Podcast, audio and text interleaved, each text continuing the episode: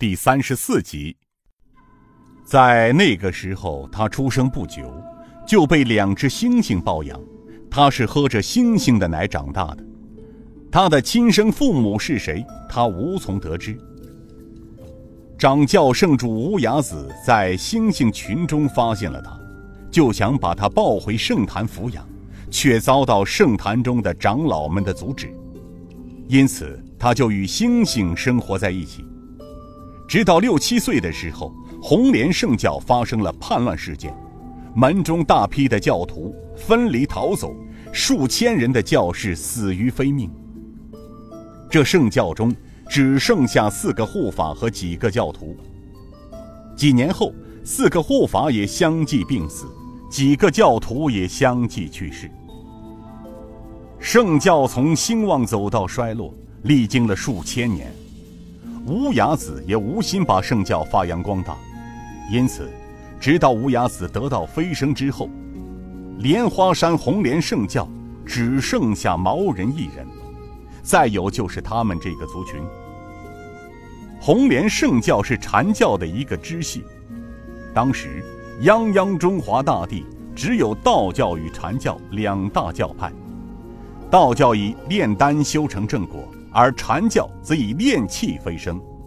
但禅教主要以饲养毒蛇猛兽、驯化世间动物作为护坛护法及生活工具，后来却被道教所误解，所以道教把禅教称为异类、邪魔教徒。莲花山几千年以来是红莲圣教教坛。红莲教主要是异化饲养异类。那个时候，猩猩猴群是提供圣教食物以及打扫环境为主的群体，而负责护坛任务的是两条蟒蛇，一条叫青儿，另一条叫白蛟。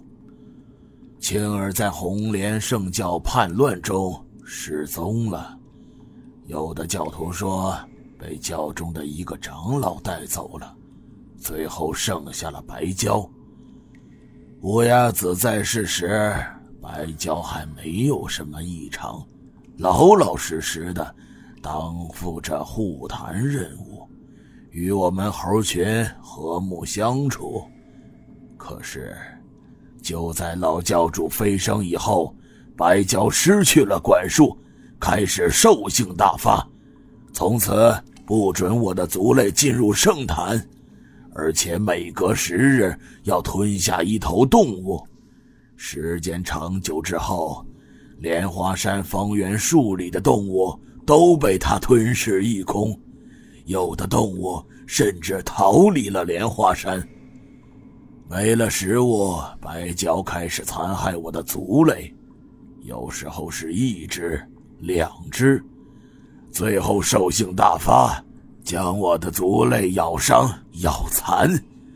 多年了，我们斗不过白蛟，就想办法引来江湖高手，帮我们除了这条凶残暴力的蛇蛟。然而，刚才过路时，你也看见了。尹建平听了个大概，他听的是云山雾罩，不知所然。那毛人的话里又有几成是可信的呢？因为他说的这个红莲圣教有着数千年的历史，而残剑门创门祖师爷柳成风是在一百多年前创立的门派。残剑门与后山的红莲圣教到底有着什么联系？如果说方才毛人所说的事情发生在一百多年以前，那么，眼前这位浑身长着长毛的老人，岁数也在两百岁以上。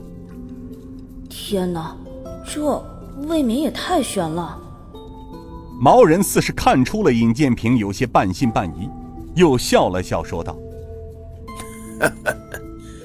少侠似乎对老夫所说之事不太相信呢，但是老夫可以告诉少侠，老夫没说一句假话。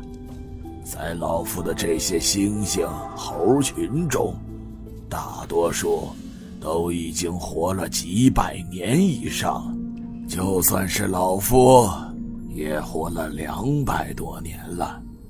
呵呵呵老夫还可以告诉你一个不为人知的秘密，在莲花山腹地里有一个神泉，它是红莲圣教的镇山之宝，能起死回生。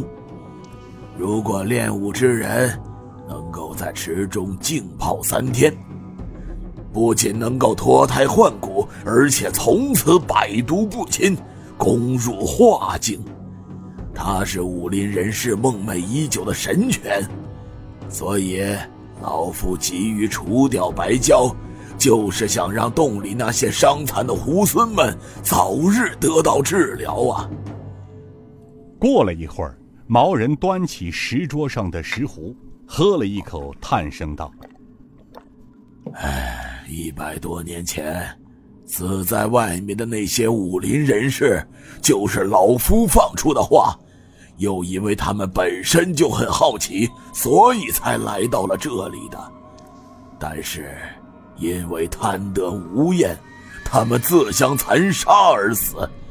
有的武林人士是斗不过白蛟而亡。其实，还有一事，少侠有所不知啊。